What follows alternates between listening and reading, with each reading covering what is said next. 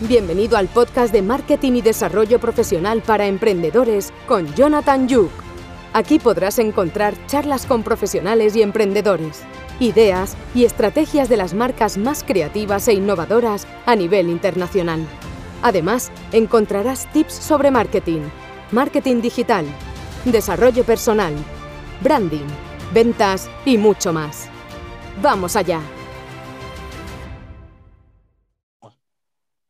Hola, hola, buenos días, buenas tardes o buenas noches, depende de dónde nos escuchéis del mundo.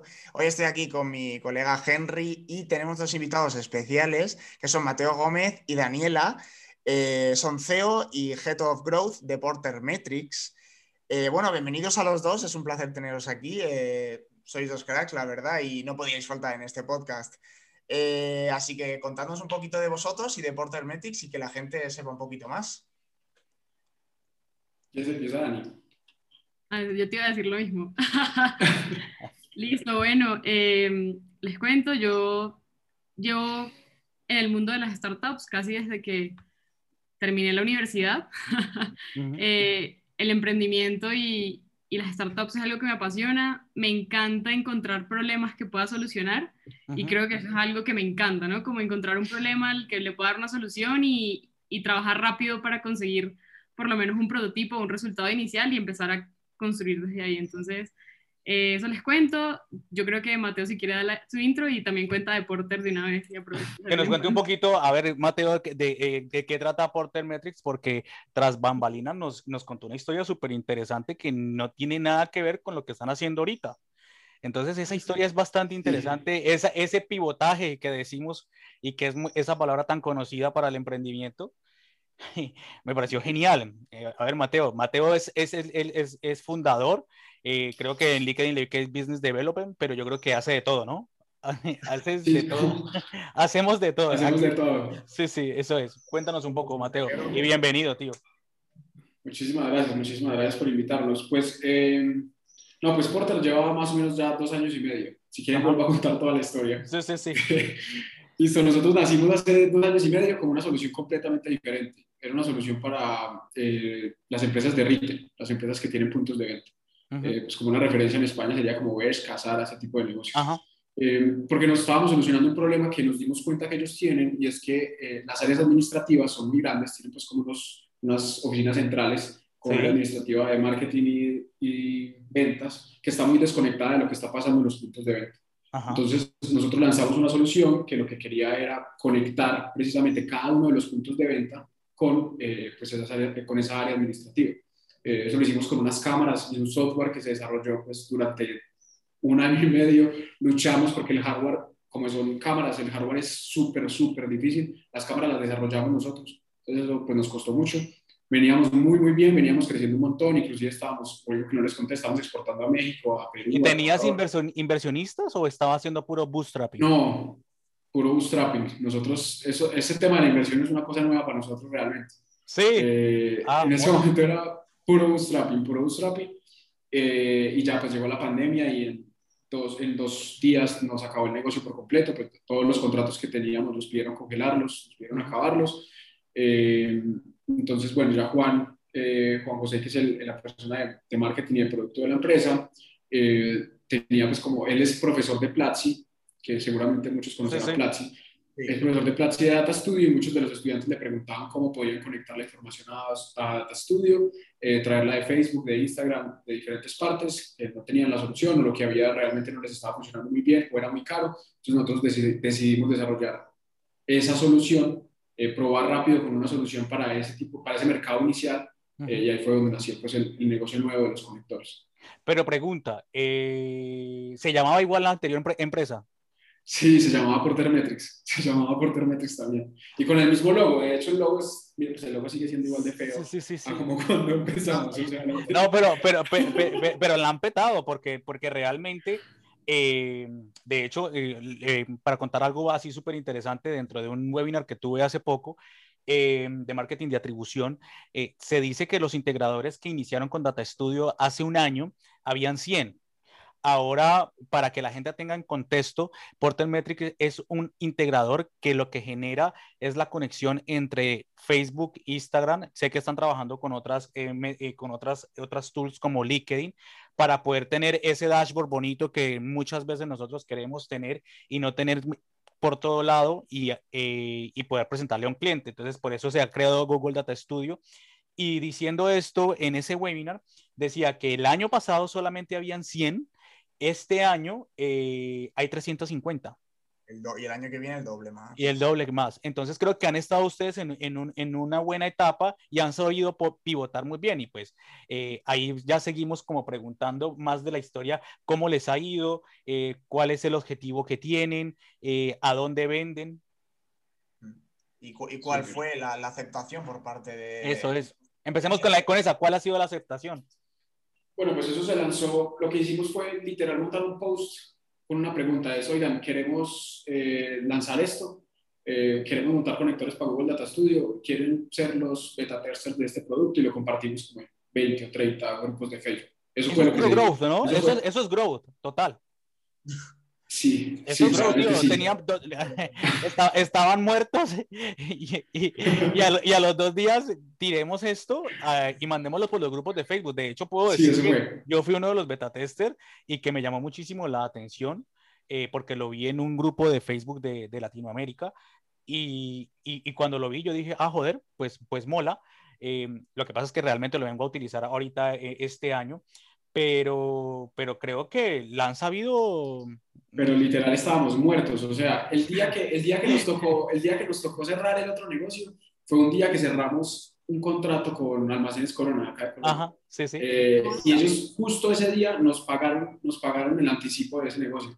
Y a las, eso fue a las 5 de la tarde que nos entró la plata y a las 11 de la noche salió Duque, el presidente de Colombia, eh, a poner el toque de queda, a poner el toque de queda a nivel nacional. Oíste, huevón, y, o sea, que devolver la y te tocó que devolver la plata.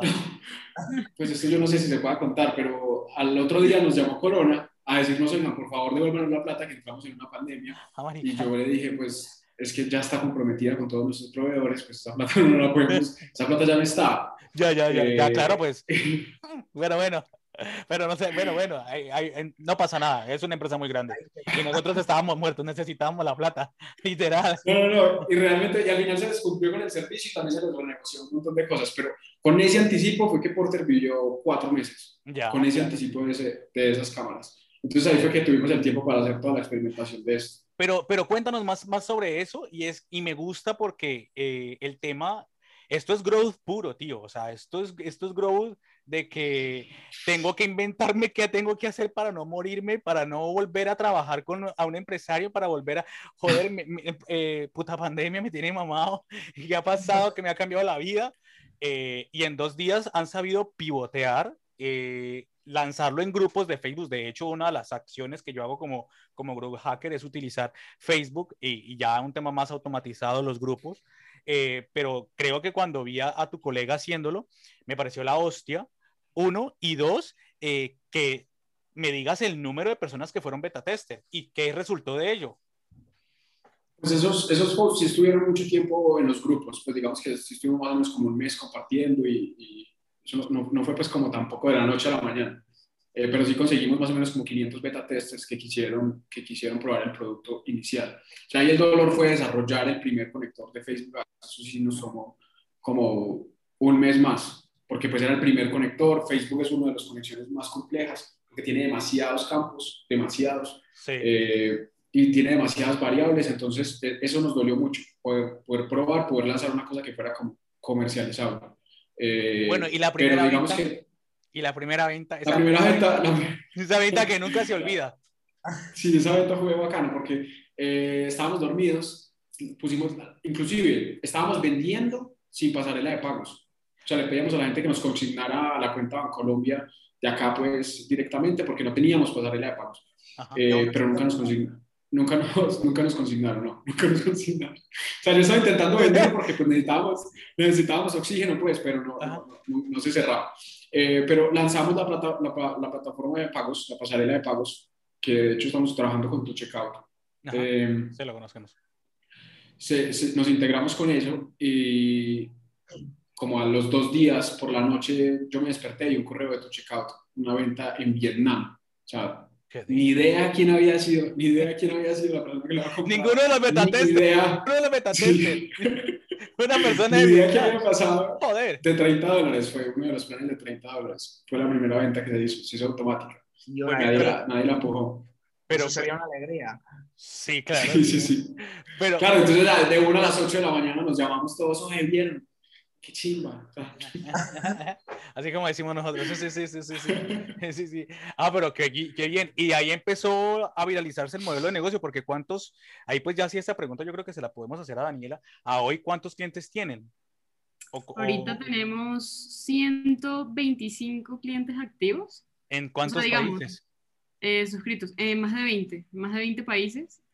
Eh, entonces, digamos que ha sido muy interesante porque como dijo Mateo, o sea, como que esto empezó hace un tiempo y se empezó como un test y terminó desarrollándose gracias a la aceptación de, de, la gente que quiso el producto. Entonces, digamos que eso es una prueba, un smoke test, como dicen, no si han escuchado el término. Entonces, claro, fue sin tenerlo, la gente lo quiere, entonces lo voy a desarrollar para que la gente lo compre. Entonces, bueno, digamos que fue así.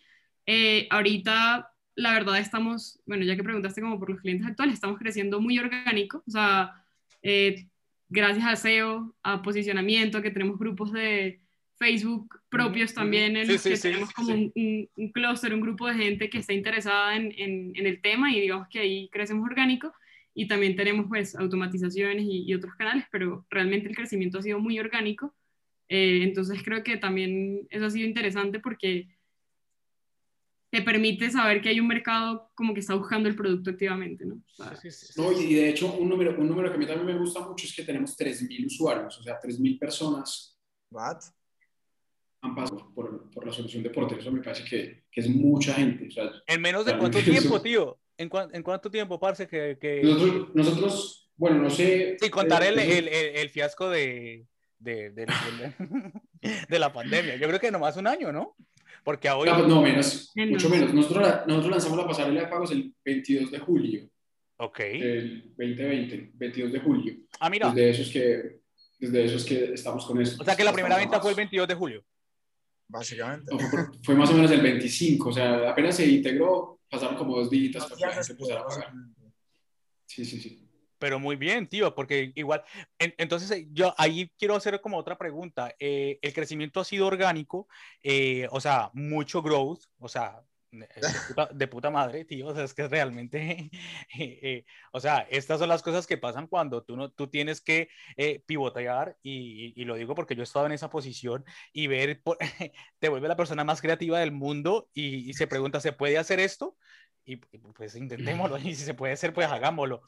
Eh, ¿Cómo ha sido? Eh, a ver, ya me han respondido con el tema del crecimiento, pero la aceptación, por ejemplo, ¿en qué mercados ha sido más alta que en otros? Eh, tal vez en Europa, la competencia o en Estados Unidos, que creo que es un mercado bastante amplio. ¿Cuál, ¿Cuál consideran ustedes que es su mercado actual? Pues sabes que nosotros no tenemos como geográficamente localizado un mercado en el que nos estamos enfocando, la verdad. Es más como un perfil de cliente al que le estamos intentando llegar, sin importar de dónde sea. Eh, es más, estamos intentando llegar a agencias de marketing digital. te iba a preguntar qué tipo de clientes son los que tienen. Que tengan más de 20 eh, usuarios, más de 20 clientes. Ese tipo de agencias son agencias que tienen el dolor que nosotros estamos intentando solucionar ahora en Latinoamérica es muy conocido eh, Xmetrics y todos ellos, ¿o no? Eh, acá en Latinoamérica hay una solución que es muy conocida que es Metricool. Ustedes inclusive la mencionaron ahora. Es una solución que usan, que usan mucho las agencias, pero digamos que son, agencias eh, que no buscan eh, como mucha solución dentro de las preguntas. Es, es una agencia que simplemente necesita automatizar algo necesita simplemente crear un reporte simple y rápido para su cliente, ¿cierto? Nosotros digamos que con la solución nuestra, la solución nuestra está enfocada a Business Intelligence, entonces es para empresas que realmente si pregunten muchísimas más cosas en base a la data, que quieran darse respuestas mucho más complejas en base a la data, más allá de cuántos seguidores crecí o cuántos eh, likes me dieron, es realmente empezar a indagar de toda esa data cómo se puede mejorar el performance. Eso es, digamos que eso también es otro, otro atributo importante del cliente al que le queremos llegar. Tiene que ser una empresa también más robusta en términos de data.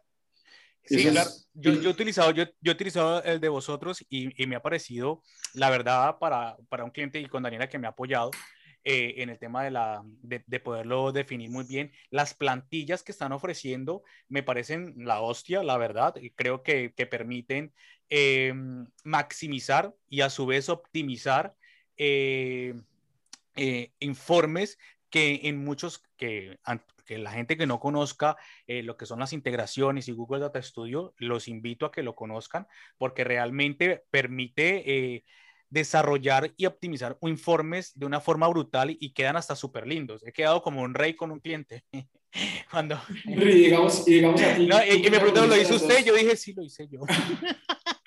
Tú ya conociste las, las, dos soluciones o las tres, porque tú conoces Kismetis, Metricool y Porter. Sí. Realmente sí hay una diferencia grande en, en términos de, de, Porque Kismetrix y Metricool, ellos tienen sus propias plataformas de visualización. Uh -huh. eh, ahora Metricool está conectando con Data Studio, pero también trae unas métricas muy limitadas.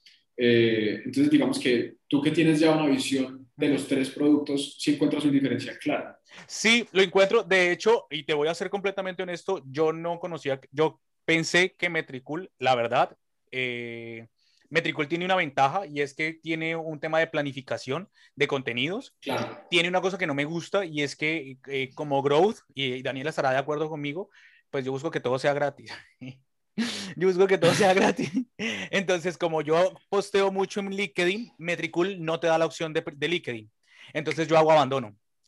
No sabía, no tenía ni idea hasta la semana pasada, como les mencioné, que en un, en un congreso de, de, marketing de atribución, que eh, Metricool hacía esto. Pero realmente yo ya estaba con ustedes y ustedes me están aportando lo que yo ya necesitaba a ese punto de dolor, que con el cliente he estado contento. Entonces, creo que tienen una muy buena ventaja porque para mí, en mi cabeza, eh, eh, Metricool es de contenido. No lo tenía. Sí, yo lo confundía con HotSuite también o algo así. Lo, ¿A ti te pasaba, Jonathan? ¿A ti, yo, yo, no tenía ni idea que tenía integrador. No tenía ni idea. No, no, o sea, eh, yo me vine a enterar y de hecho creo que hoy me dio por mirarlo y, y no sé por dónde mirarlo. La verdad. Yo sí que, sí que, sabía que saca analítica y todo esto, pero bueno, como HotSuite, Buffer o cualquier eh, red, cualquier programador de contenido te saca analítica, pero no sabía que era. No lo sabía me acabo de enterar. ¿eh? No, no, no, es, yo, tío, yo también me enteré apenas hoy, entonces realmente yo creo que ofrecer muchas cosas dentro de, de a ver, diversi ellos han diversificado su modelo de negocio para poder crecer, que es evidente y eso es lo que hacen todas las empresas para poder crecer. Eh, pero cuando ya estás marcado con, tu mindset está marcado con el, el buyer persona, eh, de una forma, pues muy difícilmente yo lo voy a cambiar. Te, te juro que yo no tenía ni idea y creo que a la mayoría de gente, pues que le siga pensando que nomás es un planificador de contenido. Aquí, aquí, entre, todos, aquí entre nosotros, que si nos están escuchando la de Metricool, pues no pasa nada, pero...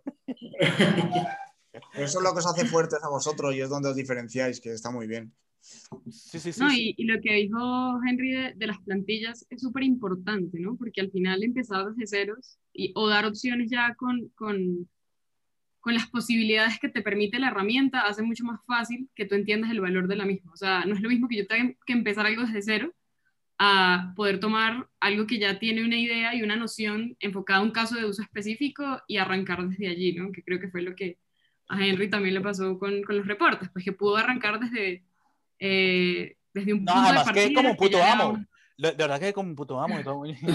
Sí, yo como que, yo, sí, sí, sí, me ganaba, me ganaba el sueldo este mes. Pero porque no me escuché cliente por ahí. que, que no pasa nada. escuchar, que no me escuche, tío. Pero no pasa nada. Eh, pero bueno, a, a, lo que yo voy, tío, es que los quiero felicitar porque realmente han dado eh, como, eh, han sabido pivotear muy bien. Lo han, Sí. sabido, lo han sabido hacer muy bien. Eh, aparte de eso, una, una pregunta que, que, que voy y que sé que me contestaste en, en bambalinas, el tema de la inversión. Se están, la inversión solamente fue con lo de Corona. con lo de Corona. y no más. Pues no, nosotros, nosotros hasta, hasta este punto no hemos recibido inversión. Hasta, bueno, nosotros estamos ¿Y los han buscado? Estamos con una aceleradora que se llama. Sí, sí. Eh, se llama Techstars, la aceleradora con la que estamos en este momento. ¿De dónde No sé es? Si de pronto la conocen. Es como Estados algo. Unidos. Eh, Estados Unidos. ¿Y qué tal les ha ido? Con la que estamos es Devolver. Creo que Daniela me dijo que era la segunda de, de White Combinator, ¿no? Después de sí, está como en el top. Está en el top y casi siempre hablan de esos dos, ¿no? De White Combinator y de Texas. Entonces, son los programas como más antiguos sí. o sea, como que lleva más tiempo. Entonces, estamos, estamos ahí y, y creo que ahí hemos empezado a hablar un poquito más de inversión, pero antes éramos súper cerrados a, a inversión.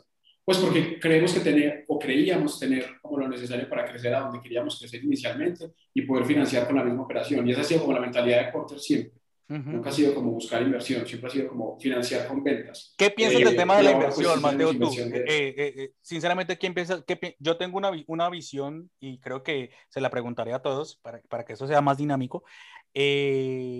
¿Qué piensas tú de la inversión para las startups? a ver, que, esto, que no escuchen los de, lo eh, detesta.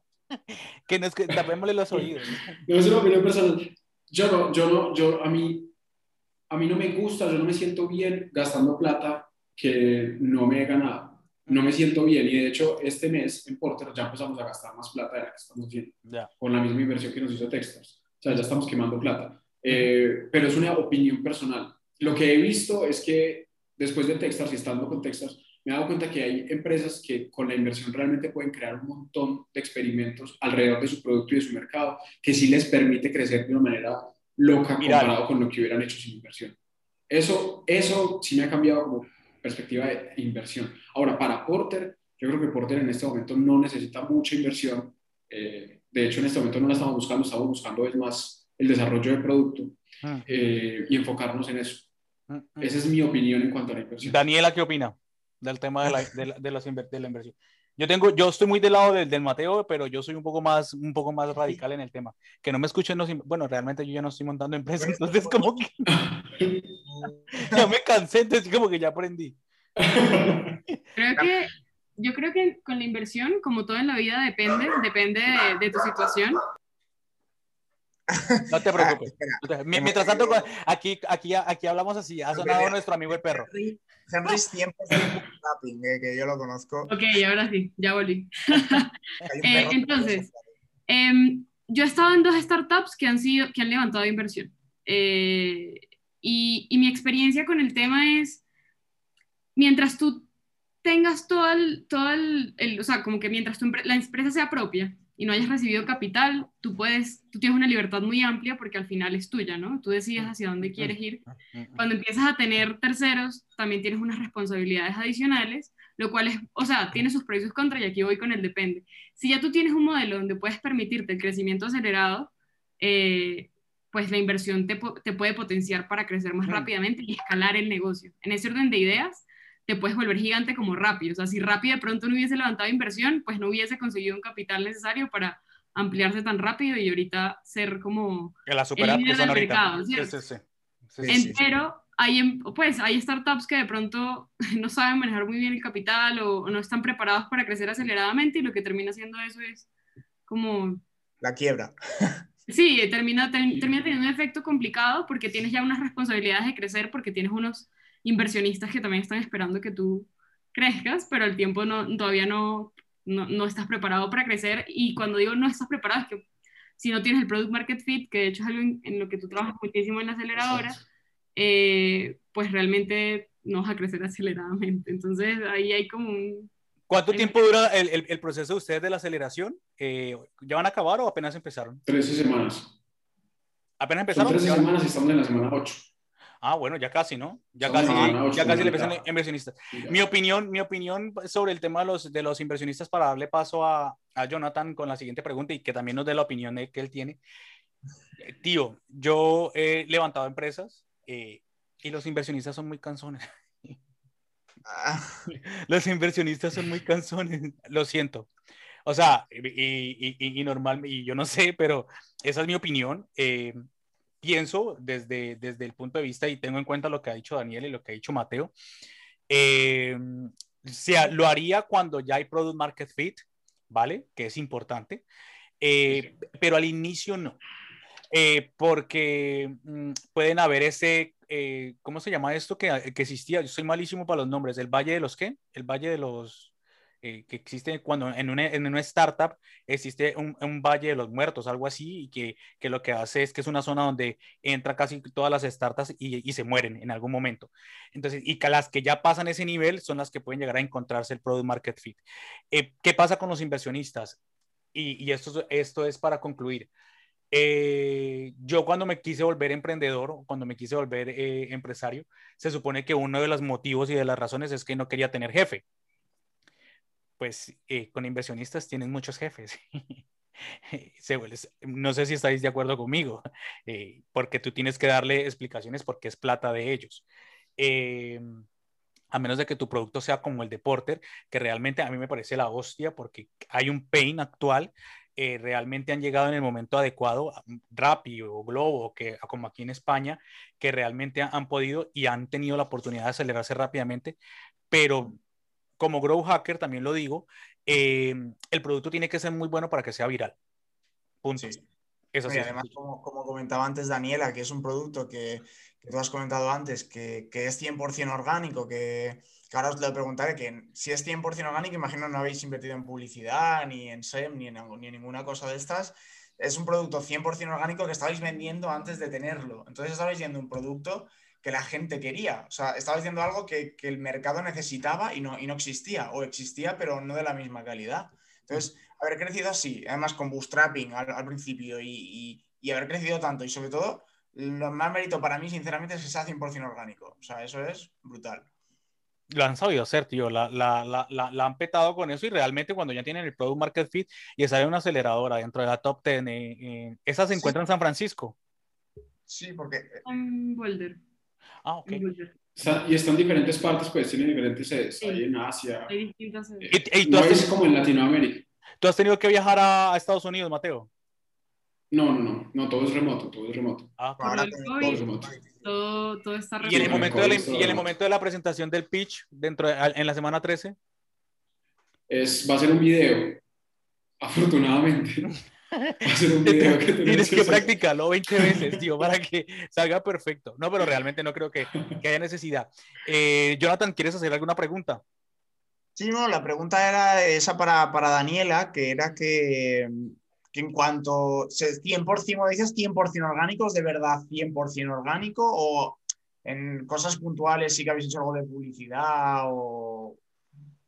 Al inicio, cuando estábamos hablando, cuando se hizo todo el proceso de experimentación, fue 100% orgánico y el 90% de los esfuerzos son 100% orgánicos. Lo que hacemos es remarketing, que realmente lo que hace es volver a traer el tráfico de gente que ya nos encontró, eh, sí, por algún medio, bien sea, no sé, redes sociales, bien sea eh, Google, y lo que hacemos es recordarles que existimos y que vuelvan, como para, para, que sigan enganchados con el producto, descarguen plantillas, prueben el conector, bueno, dependiendo, pero eh, básicamente lo que se hace en esfuerzos es más que todo remarketing, ¿no?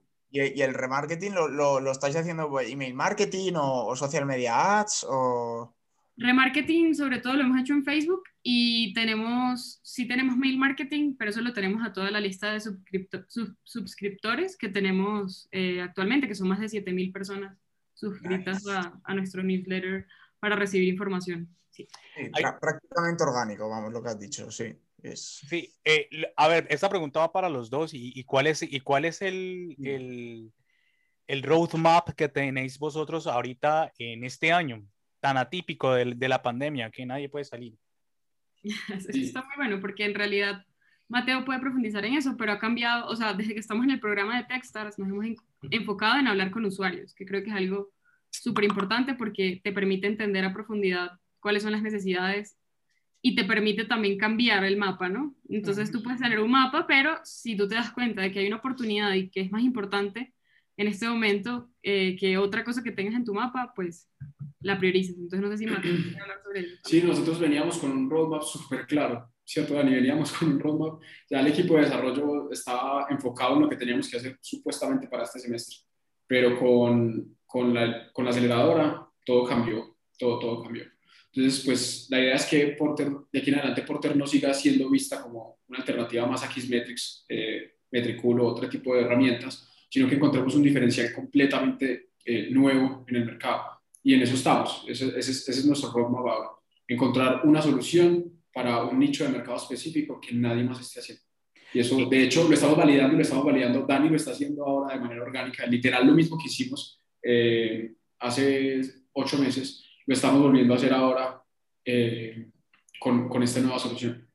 ¿Qué te digo? Eh, aparte de lo de, de, de, de Facebook e Instagram, algunas otras integraciones vienen en camino. Sé que viene una de LinkedIn, pero dentro de ese roadmap de producto, eh, ¿cuál otras vienen o, o, o, por cuánto tiempo? Tenemos, ahora ya vamos a sacar la de LinkedIn, eso ya sale, eh, ya está lista, de hecho ya salió a beta. Eh, y lo que cambió es que vamos a sacar la de Google Sheets.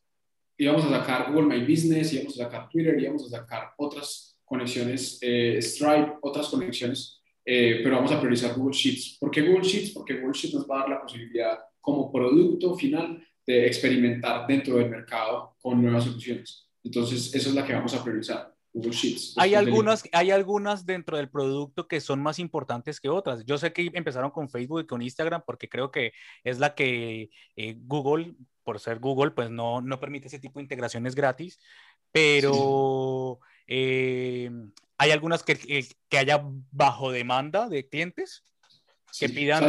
Yo creo que de pronto se nos está quedando un poquito en el aire la solución de nosotros. Sí, creo que no se ha dicho. le, va a explicar, le va a explicar a la gente de pronto, para, que, para, que, sepa puntualmente qué hace. Google Data Studio es una herramienta de visualización de datos de Google, de Business Intelligence, como Tableau, Power BI y ese tipo de herramientas. ¿cierto? Google, cuando tú quieres traer la información de diferentes fuentes diferentes a Google, tú puedes traerla toda de Google, puedes traer todo lo de YouTube, puedes traer todo lo de Google Ads, puedes traer todo lo que estás haciendo de SEO, puedes traer todo. ¿Por qué? Porque está en el ecosistema de Google. Lo que sea externo al ecosistema de Google, como Facebook, Instagram, Twitter, LinkedIn, todo lo que hemos hablado acá, eh, necesitas un integrador. Eso es lo que está haciendo Porter. Integrar esas plataformas con Google Data Studio para permitirles que puedan traer esa información eh, y crear sus reportes de manera automática. Lo hacen con dos clics. Eso es puntualmente lo que hace Porter.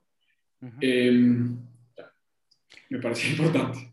no, es súper importante, tío.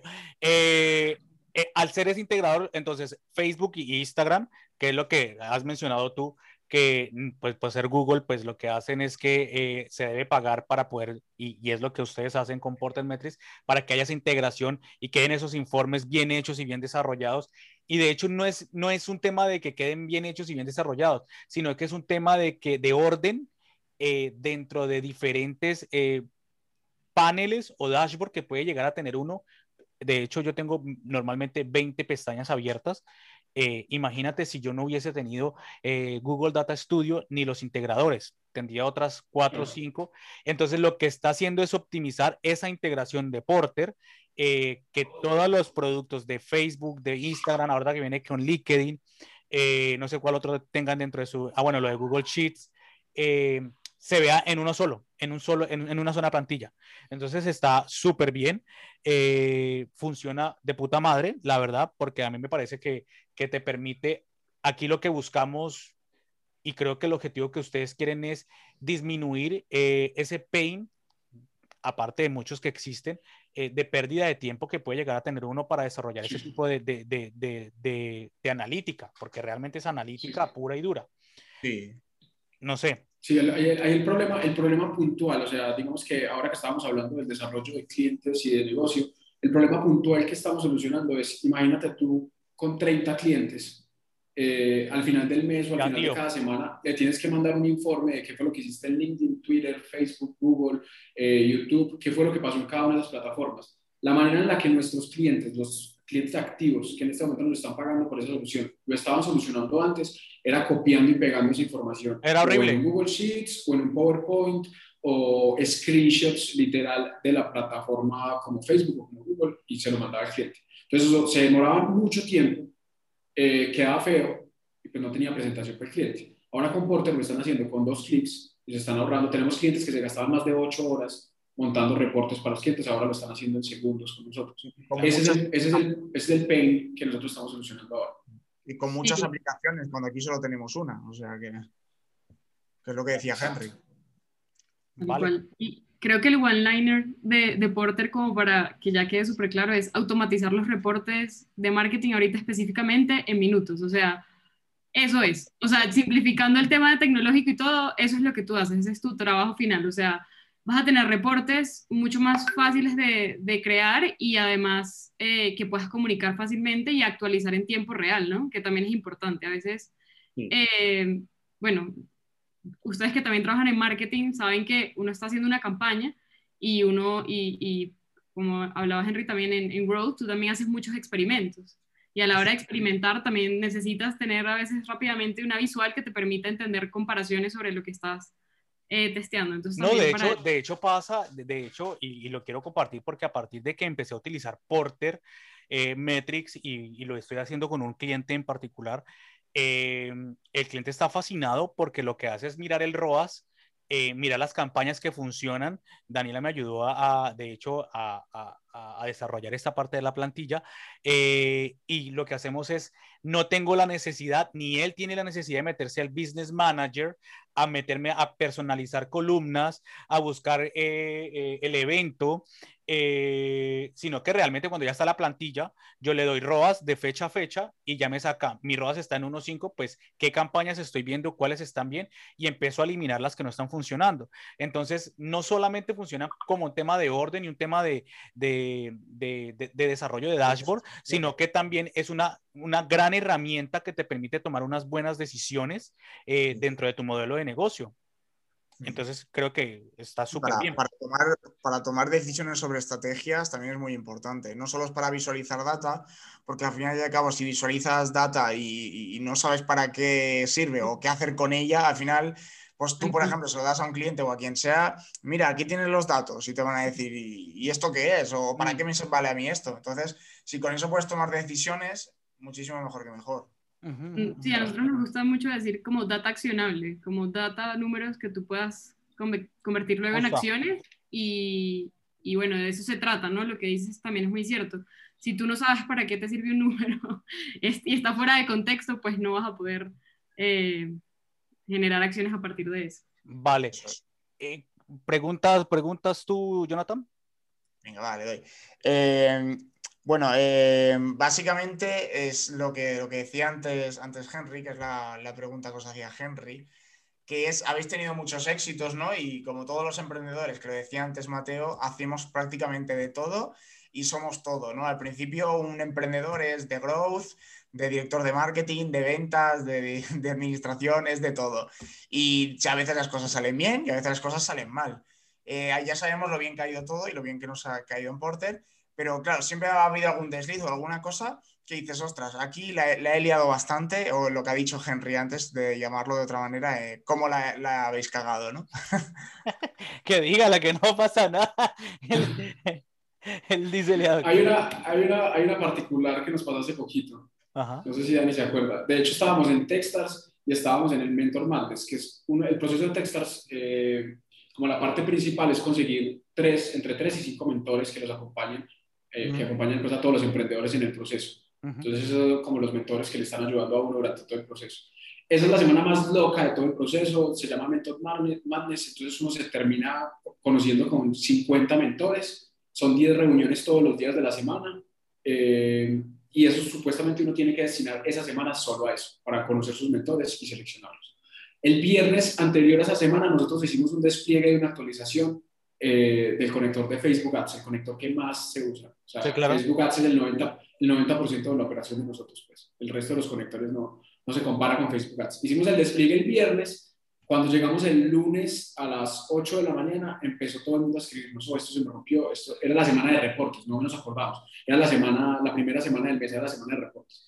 Entonces, nada, se colapsó por completo el servicio, lo que habíamos desplegado no funcionó para nada eh, a todo el mundo se le rompió. Yo tenía negocios que ya estaban para cerrarse, estaban haciendo la prueba gratuita mostrándole a los clientes pues como para validar ya la solución. Se les rompió clientes como iShop, como, eh, bueno, acá en Colombia no sé si allá en España Es Apple, Apple, Apple, Apple, el distribuidor autorizado eh, exclusivo. O sea, literal, literal les estaban mostrando el reporte y ¡pum! se rompió por la actualización que nosotros hicimos. Eh, delante de ellos. Sí, sí, sí, sí, sí, delante de ellos. A Ani le tocó hacer mentor, mentor, mentor madness, creo que un día entero, eh, y a nosotros responder eh, soportes y ayudarle otra vez a la gente a conectar y pues torear toda la... Pero recuperaste la venta. La, la, cerramos la semana pasada, o sea, nos demoramos como, nos demoramos como un mes y medio más en volver a cerrar. Pero eso, hace parte, eso, hace parte, eso es una cosa que estaba hablando con Dani esta mañana, eso hace parte de, de, de esto, o sea, que se metan esto y no sepa pedir perdón, no sepa rogar, eh, y ponerse rojo un ratico, que ni se meta, porque esto es de esto, o sea, eso es de, de ir a donde el cliente y Usted, le, usted no le dice, ay, usted, le, usted le dice, ay, qué raro, qué raro esto. esto nunca ha pasado. No, y, y, lo que dice Mateo ahí, para poner en contexto, las agencias suelen hacer reportes, mostrar reportes a inicio de mes, porque creo que pues mucha gente que de pronto no trabaja en una agencia. Entonces, pues son las semanas más importantes y los picos de uso del producto están al inicio de mes, cerrando mes, eh, porque siempre están haciendo el, el, monitoreo con sus clientes, ¿sí? Entonces, imagínense que todo se cayó, entonces todo el equipo estaba como en función de responder, hacer soporte, o sea, y eso también es parte al final de, de esto y es todo el mundo tiene que ponerse a hacer de todo un poco porque al final es donde se necesita. Entonces, por ejemplo, ahí todos estaban en producto y yo me quedé, me acuerdo que ese día como haciendo las entrevistas de los mentores sola porque, claro, todo el todos estaban corriendo para responder. Entonces, sí, esa, esa ha sido creo que una de las más críticas y la moraleja de eso es si van a hacer un deploy, o sea, en, en desarrollo, o sea, y a lo que me refiero con deploy es desplegar como lo que ya está desarrollado y, y ponerlo a la interfaz de usuario, eh, que de pronto no sea en, en los picos. No lo hagan la, en, en, en No lo hagan viernes. Sí, no lo hagan en el, pico de uso. De hecho, yo le conté después a, a otros, a, bueno, uno, que, uno del, del batch de nosotros de Textas, eh, que había, pues lo que nos había pasado y dijo, es que uno no despliega los viernes, uno no despliega los viernes, o sea, como que eso es normal en desarrollo. ¿Y tú qué dijiste? No, como así? Yo despliego a cada rato.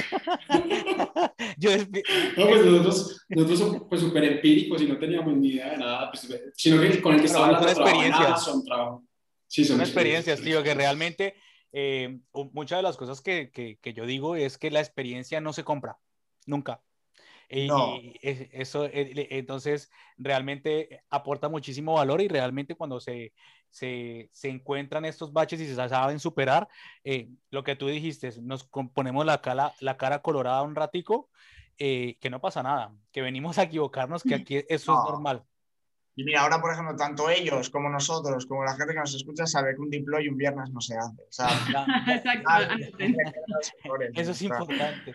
Bueno, chicos, eh, para hablar, ya me mencionaron ustedes del tema de, de, de que es más, tienen más de 3.000 usuarios actualmente. El objetivo este año es aumentar a qué número?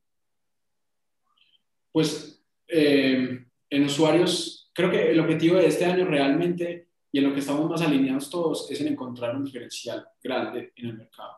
Mola. O sea, en poder encontrar una solución mucho más grande que nos pueda llegar a hacer, pues a, a, a crecer eh, como venimos creciendo, pero de una manera muchísimo más acelerada. Países en los eh, que están, me dijeron, 20, me dijeron 20, ¿qué países eh, comp compran más, han tenido más aceptación? Me imagino que Colombia, pero aparte sí, pues de Colombia... Colombia Colombia, pues por, porque nosotros estamos acá, digamos que cuando se lanzó el producto, lo que se validó fue con un mercado super colombiano. Mm. Eh, Colombia es uno muy fuerte, eh, yo creo que México también, México tenemos también muchos clientes. México es muy grande. Eh, sí. De Estados, Unidos, de Estados Unidos creo que tenemos como ocho nomás uh -huh. activos.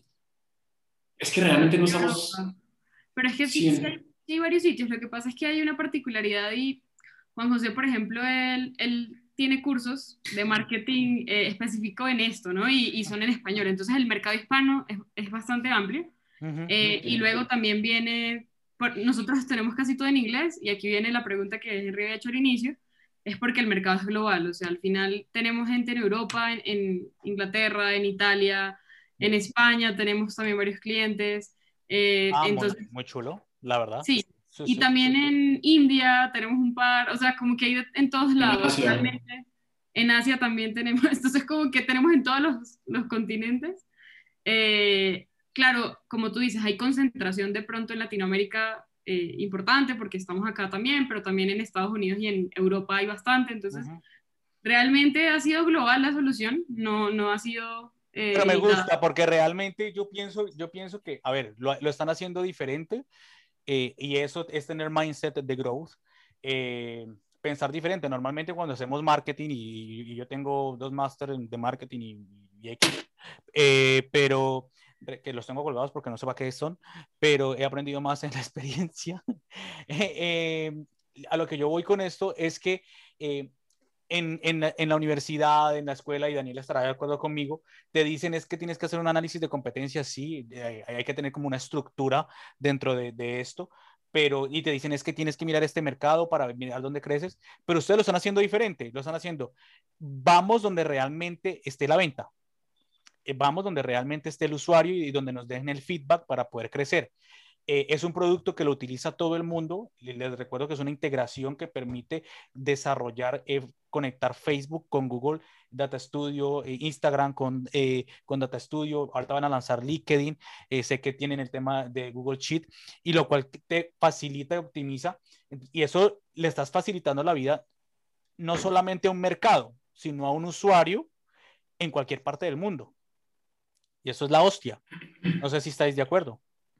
Sí, ahí como dijo sí. Mateo, nuestro Bayer persona ahí como para hablar en términos de lo que estaba diciendo Henry es más que por, los geogra por, el, por la geografía, mm. es por su problema, por el problema Eso, que me gusta. tiene. Entonces, ¿por qué? Porque hay ciertos tipos de empresas, esto no aplica para todas, o sea, hay empresas que sí tienen eh, características psicográficas y demográficas mucho más relevantes para el producto.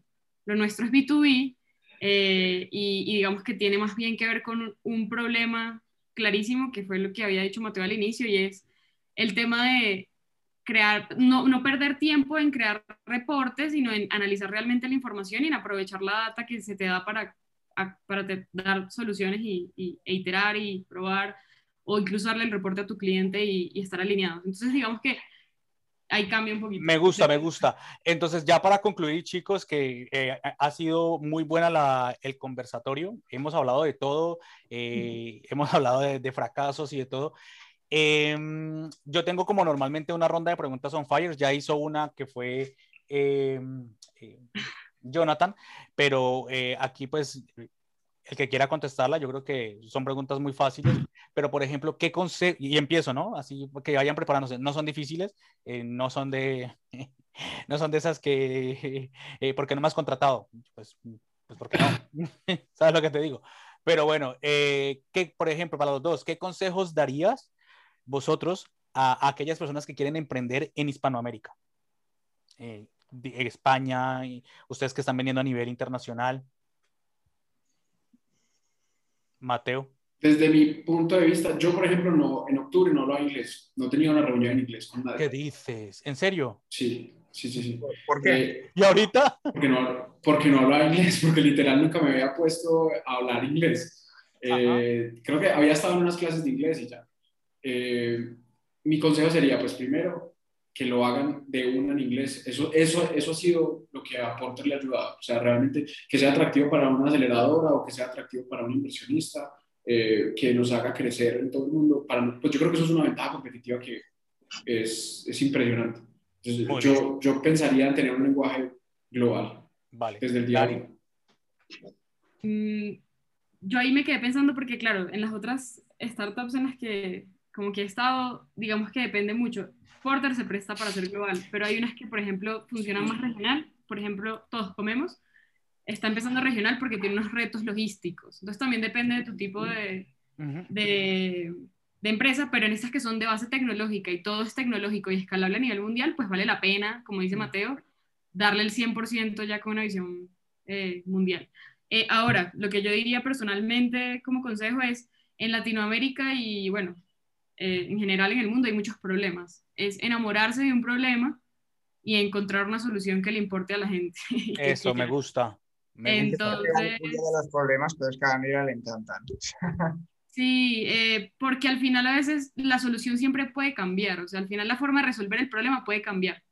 Y eso uh -huh. hemos visto al, sí, alrededor del tiempo, o sea, eh, no sé, las soluciones mutan, pero el problema de fondo eh, sigue siendo uno, ¿no? Entonces, creo que es eso no es tan fácil, eso es, creo que a veces eso es como, como muy amplio, pero uno siempre ve problemas que quiere solucionar, que le duelen a uno como persona, eh, vale. o que uno ve en su área de trabajo. Entonces creo que uno puede empezar por ahí, ¿no? Por lo que a uno le gusta, por lo que a uno le interesa, porque al final también creo que se trata de solucionar un problema que a ti te guste y te interese, porque al final hay muchos problemas, pero no a todo el mundo le va a interesar el mismo. Entonces creo que ahí también se da, o sea, cuando tú te dedicas a un proyecto, en una startup o en tu emprendimiento, le dedicas mucho tiempo. Entonces creo que al final se trata de resolver algo que también te, te interese como persona, no solamente para... Vale, sigue Jonathan. Em, y que es, por ejemplo, eh, lo que ha dicho Henry antes, ¿no? ¿Qué es lo que no volveríais a hacer ni que os pagaran un millón de euros o de dólares, ya sea en emprendimiento o en la empresa o lo que fuera? Mm, pues este realmente es mi tercer intento de emprender. Entonces, eh, yo ya había tenido otros, otros, otros negocios. Eh, yo creo que no, creo que no, sino intentaría seguir emprendiendo. Si esto no funciona, intentaría seguir emprendiendo. O sea, no, no, intentaría no emplearme. Porque creo que en las tres soluciones, en las tres empresas que he estado, me he dado cuenta que, que se puede, que se puede, que se puede poner algo y así poner a rodar. O sea, que para ti, eh, así te paguen un millón de euros, no volverías a trabajar a un empleador. ¿No piensan? No, no, es que es mucha plata, ¿no? es que el millón de euros es mucho, sí. Es mucho, sí. Pero, pero, pero, pero, pero no, es que yo creo que se pueden lograr cosas mucho más grandes siendo un, pues, creando una solución como dice Dani. Vale. Y más allá de la plata, pues. ¿Cuál fue la pregunta otra vez? Porque me, ahí me, como que al final... Repítela, Jonathan. Eh, ¿Qué es lo que no volverías a hacer eh, ni que te pagaran un millón de dólares o de euros, ya sea personalmente, de emprendimiento, lo que sea, que tú digas, no lo vuelvo a hacer, ni por un millón. Yo tengo un poco. Henry, Henry la puesto, difícil. Es que, es que esa pregunta la, la, he colocado yo porque yo digo, joder, yo, a mí me han pasado, yo no vuelvo ni, no, ni que me pagues ese poco de plata, ni de coña. Pero, Pero dicho, al final si emprendes, eh, es que al final lo de ser emprendedor viene en la sangre y al final volver a ser empleado de alguien es como que te volverías un poco loco como diciendo, yo es que si fuera el jefe lo haría diferente, lo haría así y te empieza a pensar la mente de una forma que al final acabas siendo tú el jefe de él. Entonces, yo tampoco me digo. A ver, Dani, ¿qué, tú qué no harías así te paguen un millón de euros? Que se vale decir, que se vale decir socios que son malos. Punto que me ha pasado. Pues, pues, sí, creo que, ¿sabes qué? Que no lo había pensado así nunca, ¿no? ni de coña vuelvo a donde ese negocio con ese, hacer socio con hacer socio de ese tío. así me pague 20 millones de euros. No, yo no hago Sí, pero creo que, sería, creo que sería de pronto, al final, estar en un sitio en el que no siento que tengo los mismos valores, estoy alineada. Creo que eso, creo que eso al final termina generando infelicidad. Sí, como que uno siente como no, o sea, te paras sin ganas de, de, de empezar el día o eh, al final uno, bueno, y creo que la pandemia nos ha enseñado esto, vea, un momento aquí profundo, pero uno, uno, ha aprendido que al final la vida se trata de lo que, del día a día también y, y de, de, lo que uno hace y de lo que uno vive todos los días, ¿no? Y uno no sabe en qué momento ya no está ni... Totalmente de acuerdo. Y en qué momento le cambia a uno la vida ciertas cosas que uno no controla. Entonces yo creo que al final se trata de hacer lo que uno quiere y, o, de hacer lo que, o, de hacer con amor lo que uno ya está haciendo, ¿no? Y con, con ganas, porque al final se trata de eso. Si no vas a vivir como infeliz. Vale, me mola. Ya eso, para es verdad, eso es verdad, uno subestima mucho eso. Eso, eso sí, eh, y de verdad que eh, eso, la pandemia nos ha enseñado esto, realmente algunos aprendemos, otros no. Eh, pero bueno, los que aprendemos sabemos sacarla del estadio como vosotros. Eh, ya para concluir, eh, chicos, dos últimas preguntas. Una, y es, ¿qué los inspira para levantarse usted todos los días? No se vale decir Porter, porque... Ganar plata. Que me suena mejor, era hasta más chula. Ganar pasta, tío, que queremos ganar pasta. Realmente, yo soy un poquito menos romántico en ese sentido, mucho menos romántico de la respuesta de Dani. Pero a mí me encantan los negocios me encantan. Ya, la plata, la pasta, punto.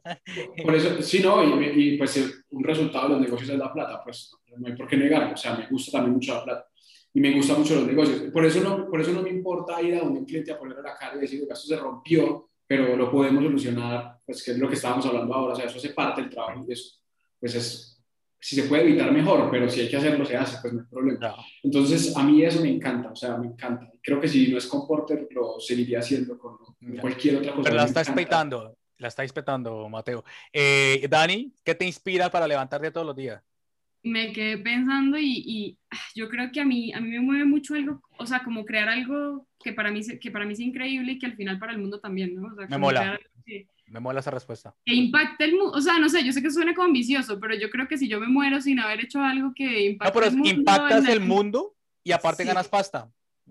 ¿Qué más queremos? Ah, no, yo amo vivir, o sea, eso, eso, eso, es real lo que dice Mateo, yo amo vivir bien, o sea, me gusta, si quiero hacer X o Y, o sea, tener la libertad de decidir y creo que el día que no pueda tomar mis decisiones y elegir lo que quiero porque me limita, no sé, eh, ah, no me puedo comprar esto, no puedo ir a este sitio porque no tengo, eso me, me, obviamente horrible, o sea, pero como que lo que me motiva de fondo es de verdad hacer algo que yo considere que es increíble y que el mundo ojalá también lo crea y, y creo que con eso me puedo morir tranquila. Así sea, por ejemplo, en algún momento crear un libro, que eso me parece cool, o por ejemplo, yo amo los animales, como se habrán dado cuenta en algún momento, sí, sí, porque entonces, no sé, por lo menos crear una solución para que, no sé, yo lo he pensado demasiado, para que los animales, no sé, no estén en la calle. No, me gusta, me mola. No sé, o sea, a, eso creo que ahí está. ¿A ti qué te inspira a levantarte todos los días, eh, Jonathan? Esa no me la sé. Yo, yo la plata. ¿La plata? es broma, no. Sinceramente, mira, a mí me, me he sentido muy identificado con lo que dice Daniela, que también puede ser muy ambicioso, ¿no? Pero si algún día, que espero que, falte muchísimo tiempo a que yo me muera, pero que la gente te conozca por algo, que te tengas un reconocimiento, ya no digo ser Steve Jobs ni alguna cosa de estas, ¿no? Pero que, que la gente diga, ostras, es que Daniela ha hecho esto, y Daniela ha conseguido esto, o Mateo, o Henry, y que te digan eso como que te llena muchísimo de, satisfacción y, dices, y te llena mucho de orgullo decir, yo he conseguido esto con mis socios o con mis amigos o con quien sea, pero que me conocen por esto y, he dejado una huella, ya haya triunfado o no, ya ha dejado huella, porque ya ha estado ahí. Entonces, sinceramente, ya quitando la broma de la plata y todo, es como que muchas de las cosas las hago no sin cobrar ni un euro o las hago simplemente por he hecho más horas que un tonto porque me gustan y porque además amo lo que hago y, creo que el retorno ya no tanto es la plata, sino que es el, reconocimiento o el que a mí me encanta lo que estoy haciendo. Porque si no me gustara lo que hago, al final no le echaría ni la mitad de horas que le he hecho y al final viendo lo poco que cobras, porque al final si echas en cuenta las horas que le echas a lo que cobras es muy poco. Entonces dices, uy, he hecho demasiadas horas y cobro muy poco y me lo habría dejado ya. Entonces al final es eso. Para mí me siento muy identificado con lo que has dicho tú. Me mola mucho la respuesta de los tres. Eh, para concluir, chicos, eh, les quiero agradecer muchísimo la, la, la invitación. Eh, son unos cracks. nos va, a, toda la audiencia, pues, utilicen Porter, ya, así. O sea, no utilicen otro. No utilicen otro. no utilicen otro. Porter. utilicen Porter, que es, la, es, hispano, hay que apoyarnos entre todos. Aquí lo que buscamos es que todos nos colaboremos entre todos eh, y, y, para esto es este espacio, realmente se ha creado para esto, para que rompa fronteras eh, por eso se llama marketing entre dos mundos. Hablamos diferente, por eso está nuestro colega español. Nos entendemos, es diferente, porque realmente, pues yo digo a veces parce y no me entienden, pero el otro me dice gilipollas y yo digo, ah, vale, sí, yo te entiendo. Eh, pero bueno, eh, eso está muy bien. Y para, para ya, sí, realmente para concluir, Mateo, Daniela, muchas gracias. Y díganos en una frase qué es Porter, para que la gente lo entienda y si no ha quedado claro, digan, joder, tienen que utilizar Porter. Bueno, Daniela ha dicho la de antes, que ha quedado muy clara, la verdad, y me ha gustado mucho. Esa me ha molado un montón. A ver, repítela, Daniela. Ey, que ya no me acuerdo. Eh, a ver, piénsala, piénsala y mientras le. A Mateo, Mateo. Tenemos a Mateo, que Mateo está pensando. A ver, a ver si Mateo se acuerda. no, pues es que al final lo que, lo que, lo que yo siempre intento llevarle a los clientes es la automatización de los reportes. O sea, que con dos clics automaticen por completo los reportes de marketing. Mola. Es algo súper simple, pero realmente con dos clics. O sea, Porter Metrics, eh, para el que no lo sepa, es la automatización de los reportes eh, de Facebook, Instagram, LinkedIn, Google Sheets, y yo sé que van a lanzar muchísimo más. Eh, algo que no han dicho ellos, y es que creo que es más económico comparado con la competencia, eh, pero ellos están enfocados en el producto y desarrollar eh, un modelo de negocio de Latinoamérica para el mundo. Entonces, eso es súper chulo para que lo tengan. Eh, Dani, somos más económicos, Son más económicos y, y tenemos servicio en español a los que necesiten. Eso, eso, Nadie eso, da viste, soporte en español en eh, todo el mundo. En todo el mundo, tío. Nadie, o sea, y no, y es la hostia porque creo Nadie. que se le olvidó decirte, eh, Dani, que han lanzado un plugin, una extensión donde tú estás dentro de la sí. plataforma y en la plataforma te dan el servicio, tío. Si, si estás haciendo una Sí, plantilla, tiene soporte.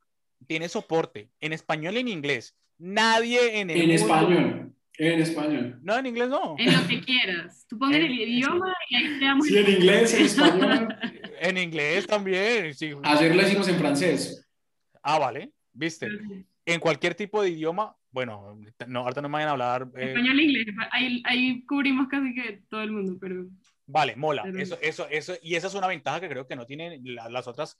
No, no, y, y, y yo para cerrar les voy a decir una cosa. Yo utilizo muchas herramientas eh, a, nivel de, a nivel de growth y yo creo que Dani también. Y me causa muchísima curiosidad que todas están en inglés. Yo sé inglés perfecto, pero me da pereza leerlo. La verdad, em, si me ponen a mí a hacer una cosa en español, yo lo leo y realmente me, si yo encuentro una, una herramienta que me da la oportunidad de hablar mi idioma y, de, y que me explica en mi idioma, tiene una ventaja competitiva y un mercado brutal que, que muchas herramientas lo entiendo porque miran Estados Unidos, miran Londres eh, y miran todas esas que tienen un gran porcentaje de, de, de, calidad de vida, pero en Latinoamérica también lo podemos hacer y lo podemos hacer y lo podemos petar muy bien y ustedes lo están haciendo. Entonces, eh, con Porter Metrics, pues eh, espero que la sigáis petando, eh, chavales, desde acá, desde Madrid. yo les estoy deseando la mejor de las suertes.